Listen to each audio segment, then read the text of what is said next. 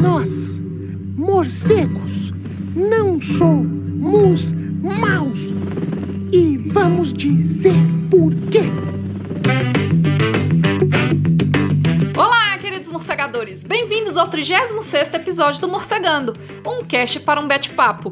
Eu sou a bióloga Erika Munhoz e hoje a gente vai falar sobre morcegos, esses animais incríveis, mas muito mal julgados pelas pessoas. O Morcegando tem o objetivo de desmistificar os morcegos e cada episódio abordará um tema diferente. Hoje a gente vai falar um pouco sobre os efeitos da poluição luminosa sobre os morcegos. Bora então para o nosso bate-papo de hoje. Holy anagrams, what's the answer? Se tem uma coisa que o ser humano é especialista é em gerar poluição. E existem vários tipos dela. Geralmente, a gente escuta mais falar sobre a poluição atmosférica, que acontece através da emissão de vários gases. Mas a gente também tem vários outros tipos de poluição, como por exemplo a poluição sonora, a poluição radioativa, a poluição hídrica, entre outros tipos. E dentre os outros tipos de poluição, tem uma que raramente a gente vê falando nos noticiários, mas que vem piorando muito nos últimos anos, que é a poluição luminosa. Ou seja, é aquela poluição produzida pela luz, principalmente pelo seu excesso. A única fonte de luz natural que o nosso planeta tem é aquela luz que vem do Sol. Ou seja, naturalmente, a gente só tem a disponibilidade de luz durante o dia. Então, até que a lâmpada elétrica fosse inventada para a gente andar à noite, a gente basicamente dependia do fogo que era colocado em tochas, velas e lamparinas.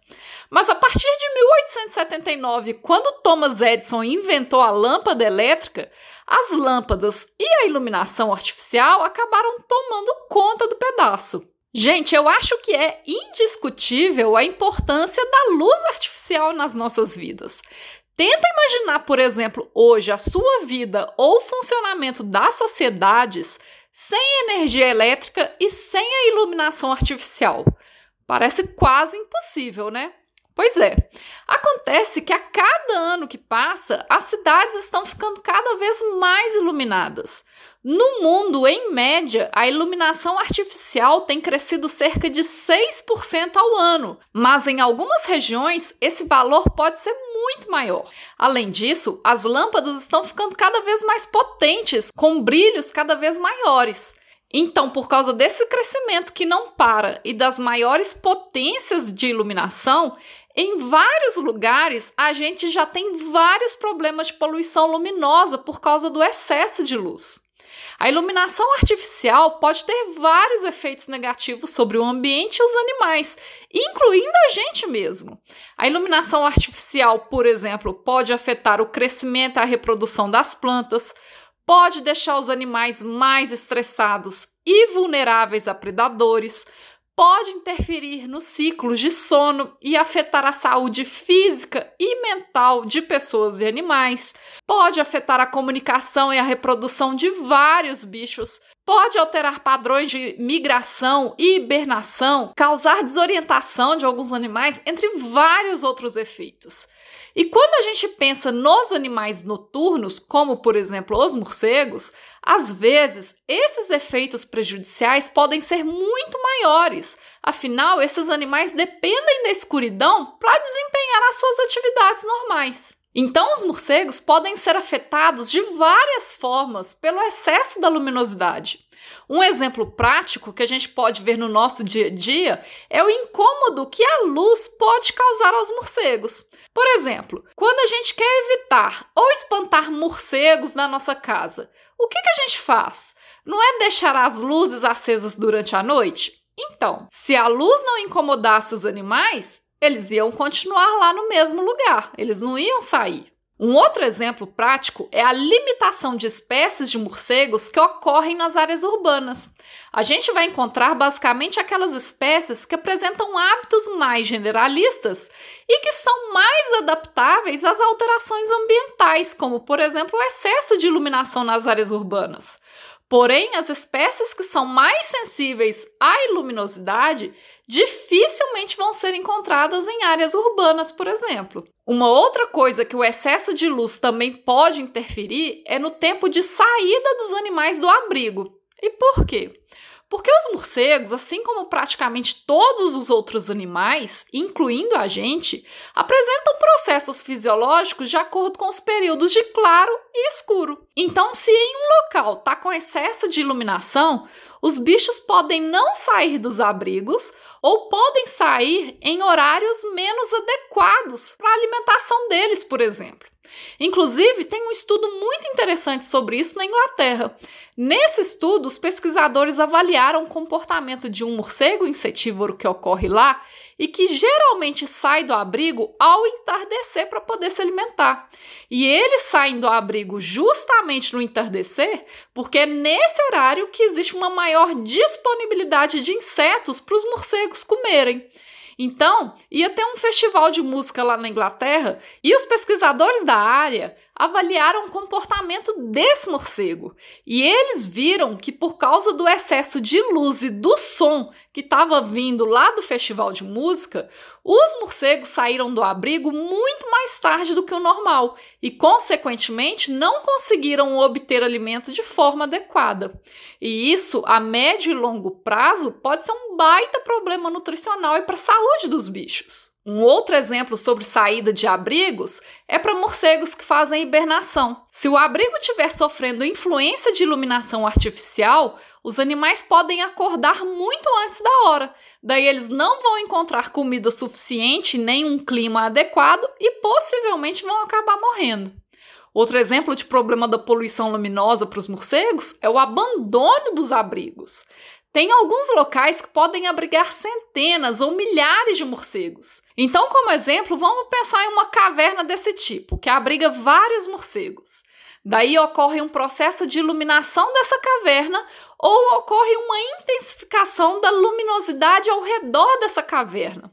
Os morcegos muito provavelmente vão abandonar essa caverna, mesmo que esse excesso de iluminação esteja fora da caverna, porque na hora que o morcego voar em direção à caverna para poder entrar e tiver que passar pelo local muito iluminado, ele vai evitar. Então imagina, por exemplo, um abrigo de maternidade, como a gente já conversou em alguns episódios anteriores. Nesse tipo de abrigo maternidade, as mamães morcegas deixam lá os seus filhotes no abrigo para poder ir se alimentar. E na hora de voltar, se tiver muito iluminado, elas podem não voltar para o abrigo e os filhotes vão acabar morrendo. E isso, gente, sem contar que ao não retornar para o abrigo, esses animais eles ficam muito mais expostos a predadores. Além disso, os morcegos também podem voar mais baixo para evitar a iluminação. Então imagina, por exemplo, as lâmpadas dos postes. Naturalmente, os morcegos iriam voar mais alto, longe do chão. Porém, a iluminação das lâmpadas dos postes pode fazer com que o morcego voe mais baixo. Daí as pessoas podem se assustar mais facilmente com a presença dos animais voando baixo, ou os morcegos podem ser caçados com mais facilidade, como por exemplo pelos gatos. Falando em poste, um outro problema é a atração de insetos pelas lâmpadas. Mas você pode estar se perguntando: pô, mas se a lâmpada atrai os insetos, não fica mais fácil para os morcegos comerem? Sim, realmente fica mais fácil, mas é aí que está o problema. Justamente por ser mais fácil, esses morcegos podem perder um pouco a capacidade deles de caça. E além disso, a dieta dos animais pode não ser tão variada assim do ponto de vista nutricional. E por quê? Porque nem todo tipo de inseto é atraído por qualquer tipo de luz. Então, por exemplo, as lâmpadas dos postes costumam atrair muitas mariposas, mas não costumam atrair muitos outros tipos de insetos. Então, se uma espécie de morcego X precisa se alimentar tanto de mariposas quanto de besouros, mas ele come só mariposa porque é mais fácil para ele, existe uma possibilidade dele ter uma deficiência nutricional a longo prazo. Ainda sobre os postes, o ideal é que a lâmpada iluminasse só a calçada e a rua. Mas o que a gente vê na prática é que as lâmpadas dos postes costumam iluminar para todos os lados, incluindo para cima em direção ao céu, o que é totalmente desnecessário. E como a gente tem várias espécies de morcegos que voam mais alto, como por exemplo alguns morcegos insetívoros, essas espécies também podem sofrer impactos dessa iluminação desnecessária. Então, gente, como vocês viram através desses exemplos, a poluição luminosa é sim um problema grande para os morcegos. E olha que eu só falei alguns problemas que podem ocorrer, existem muitos outros. Mas hoje eu trouxe só esses exemplos só para vocês terem uma ideia do que esses animais enfrentam e da nossa responsabilidade nisso. Mas existem algumas estratégias que você pode adotar na sua casa para ajudar a diminuir a poluição luminosa. A primeira delas é desligando as luzes que estão acesas desnecessariamente. A segunda é instalando lâmpadas de menor potência. Quanto maior é a iluminação de uma lâmpada, mais poluição luminosa ela gera. Então, quando você for comprar lâmpadas, faça a opção por lâmpadas de menor potência. Até porque uma menor potência vai gastar menos energia, que também é muito importante para a gente. E, inclusive, a gente está precisando economizar muito, porque a gente está numa situação bem crítica de crise energética que está piorando a cada dia e que o Brasil está caminhando para um buraco muito fundo. A terceira dica é para você evitar de instalar lâmpadas brancas, já que elas são as piores dentre todas as cores, uma vez que elas emitem ondas de frequências que afetam tanto as plantas quanto os animais. E a quarta e última dica é que se você for instalar algum abajur, poste ou holofote na sua casa, compre uma luminária adequada de forma a direcionar os feixes de luz só para baixo. Hoje o Morcegando vai ficando por aqui. Se você tiver alguma dúvida, comentário ou sugestão, envie um e-mail para morcegandocast.gmail.com. Siga também as nossas redes sociais através do arroba morcegandocast para outros conteúdos exclusivos dessas plataformas e nos ajude a espalhar a palavra dos morcegos por aí. Um bete abraço e até mais!